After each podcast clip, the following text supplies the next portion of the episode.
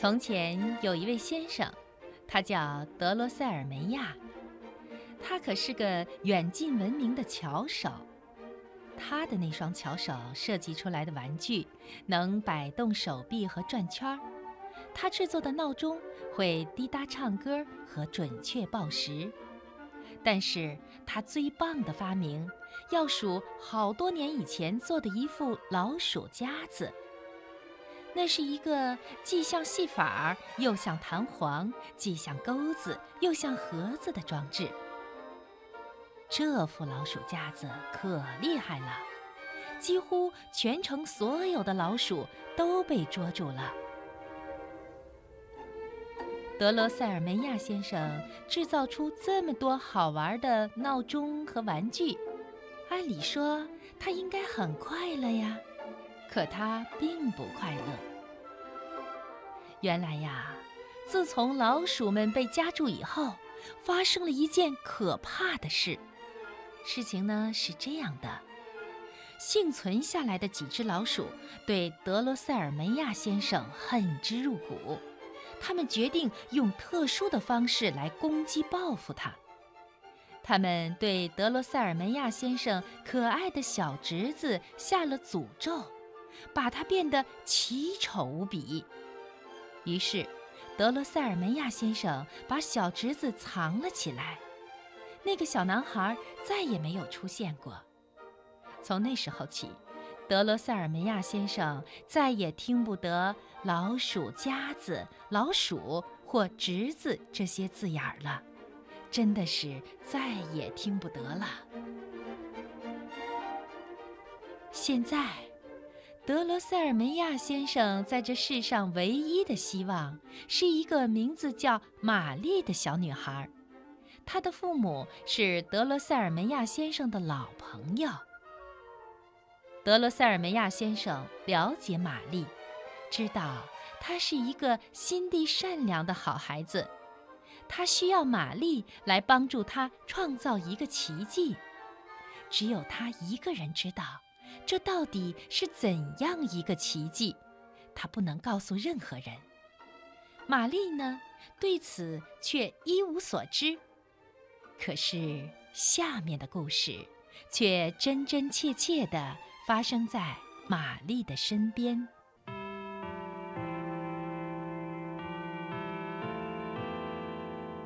平安夜，玛丽刚刚过完自己的七岁生日，他和哥哥弗里兹正乖乖地待在后房里，没有爸爸妈妈的允许，他们是不能进入客厅的。客厅里有圣诞树，有成堆的礼物，还有爸爸妈妈和德罗塞尔维亚先生。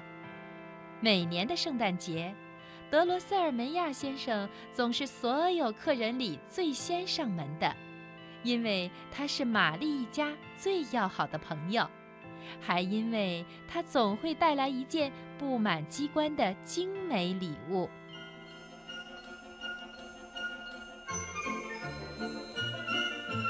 终于客厅的门打开了，孩子们朝着爸爸妈妈跑了过去，向客人们问候致意。每个人都在点头微笑，在享用美食，尽情地享受圣诞节的欢乐氛围。除了德罗塞尔梅亚先生，他不自觉地微微地叹了一口气，眼里还闪过一丝。淡淡的忧伤。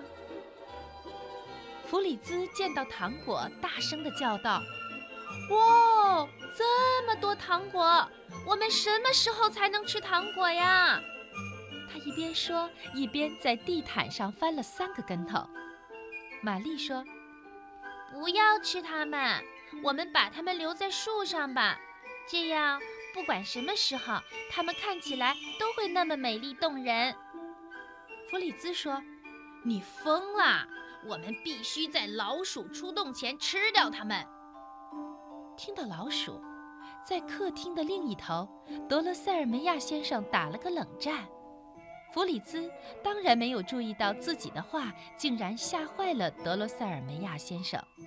这不，弗里兹已经把自己的礼物夺了过来，那是一匹装饰着真马鬃的小马，还有整整一个中队的轻骑兵。骑兵们身穿红金相间的制服，手上的军刀闪闪发光。玛丽呢，他也把糖果和老鼠忘在了脑后。他收到了好多礼物：一条装饰着彩带的真丝连衣裙，一大堆图画书，里面画的都是遥远国度的故事。一篮子姜饼人，有男人也有女人，每个姜饼人都穿着一件亮晶晶的酥皮衣。玛丽对姜饼人说：“我不会吃掉你们的，因为要是你们被咬碎了，我可就再也欣赏不到你们的美丽了。”然而，最让玛丽着迷的是一个有趣的木头小人儿。他躲在其他礼物的后面，身穿红色大衣、白色长袜和黑色皮靴，看上去很优雅。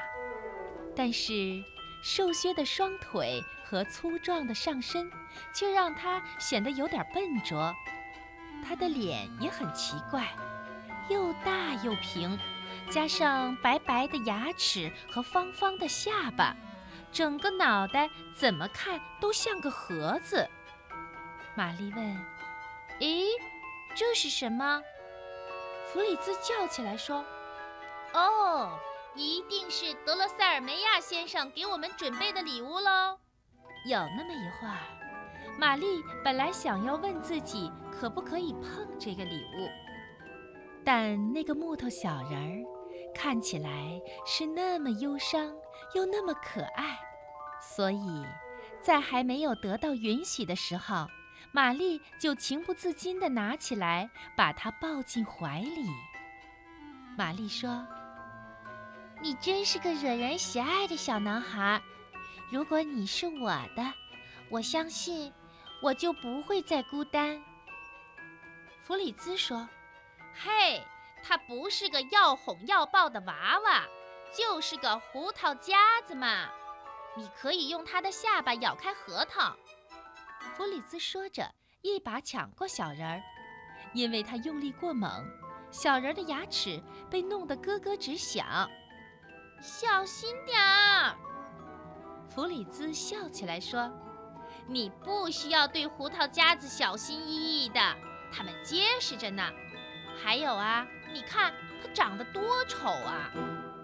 他的眼睛既温柔又忧伤，他的微笑既有趣又甜蜜。如果他不是木头人儿，如果他是真的，他也会和我一样喜欢发呆的。弗里兹嚷着说：“你是说他可能傻乎乎的，就像你一样？”只见弗里兹把小人举过头顶，大笑着在屋子里一圈圈地跑起来。然后，他从桌上抓起了一大把最大最硬的核桃，把它们一颗接一颗地胡乱地塞进小人的牙齿间。不管小人儿愿不愿意，都不得不咬开这些核桃。咔咔咔，核桃咔咔作响。可是突然，咔，小人的牙齿也响了起来。哼，不光很丑，也很没用。弗里兹一边嚷嚷，一边把小人儿随手扔到地上。在房间的另一头，德罗塞尔梅亚先生突然跳了起来，好像被人用针扎了一样疼。玛丽连忙捡起小人儿，把小人儿带到了兄妹俩存放玩具的柜子前。那个柜子被塞得满满的，里面什么宝贝都有。微型陶瓷茶具，身穿漂亮连衣裙的娃娃，胖胖的玩偶，牧羊人和牧羊女，还有小丑和猴子，扫烟囱的人儿，还有一排又一排的锡兵。